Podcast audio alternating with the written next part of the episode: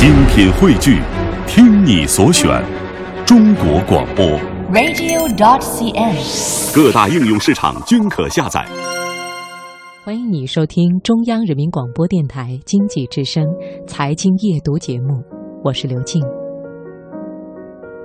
预计二零一五年，全国高校应届毕业生将达到史无前例的七百四十九万，再创新高。就业创业任务非常艰巨。二零一四年十二月十日，教育部发布通知，提出高校要建立弹性学制，允许在校学生休学创业。我们今天晚上首先开始的读热点，就请你听，比尔盖茨和乔布斯都是从小公司起步的。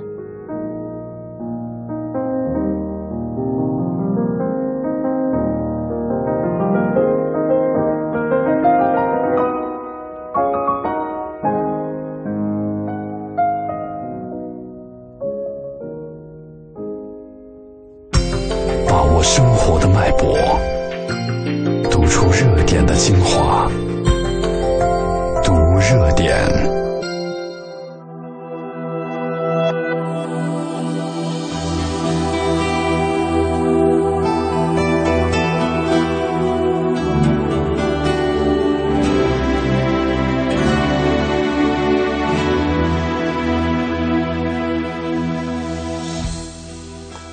允许在校学生休学创业，教育部此举受到一些网友的质疑，认为这是挖了个很大的坑，是把责任推得干干净净，骗了几年学费，然后就不管了。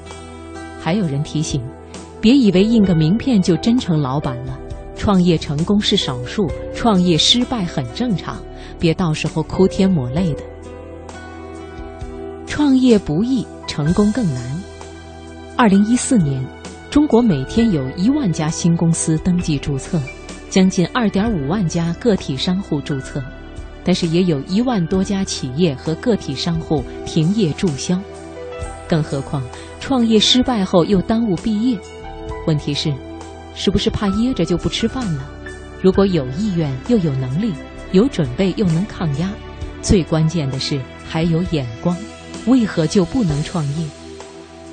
创业的“创”是开创，也是创新，还有闯一闯的意味。年轻人不该闯一闯吗？既然是创业，肯定有失败，但是年轻人有的是时间和精力，失败了再站起来呗。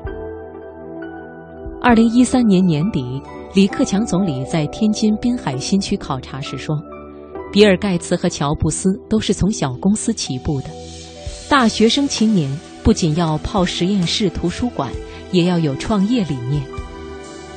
除了比尔·盖茨和乔布斯，还有很多企业大佬都是在年轻时开始创业，并且几经周折，最后成功。比如，如今风头正劲的马克·扎克伯格，二零零四年，年仅二十岁的他就在哈佛大学的宿舍创办了 Facebook，短短数年。脸谱已经成为世界上最重要的社交网站之一，其市值高达一千八百亿美元。创业既丰富个人，也能为他人提供更多的就业机会，还会给社会乃至全世界带来巨大的推动力。比尔·盖茨、乔布斯、扎克伯格等励志榜样，带给人们的思考，绝不只关乎财富和成功。二零一三年九月二十三日，扎克伯格宣布捐赠一亿美元赞助新泽西州纽瓦克市修缮学校。这次捐赠创美国青年的慈善捐款记录新高。扎克伯格说：“一些人要等到事业晚期才回馈社会，可现在就有那么多事情要做，为何要等待呢？”我们当中的一些人很可能在人生早期回馈社会，见证我们在慈善事业上的努力。二零零六年度诺贝尔经济学奖得主埃德蒙·菲尔普斯曾经感叹：“很多受教育程度很好的年轻人都挤着去做公务员，这是一种非常严重的浪费。”我们希望看到聪明的年轻人对妈妈说：“妈妈，我去西部、去南部、去北部开公司去了。”也许他不太了解中国国情，但是如果绝大多数年轻人都去考公务员而不敢创业，确实只会导致社会沉滞，创造力萎缩。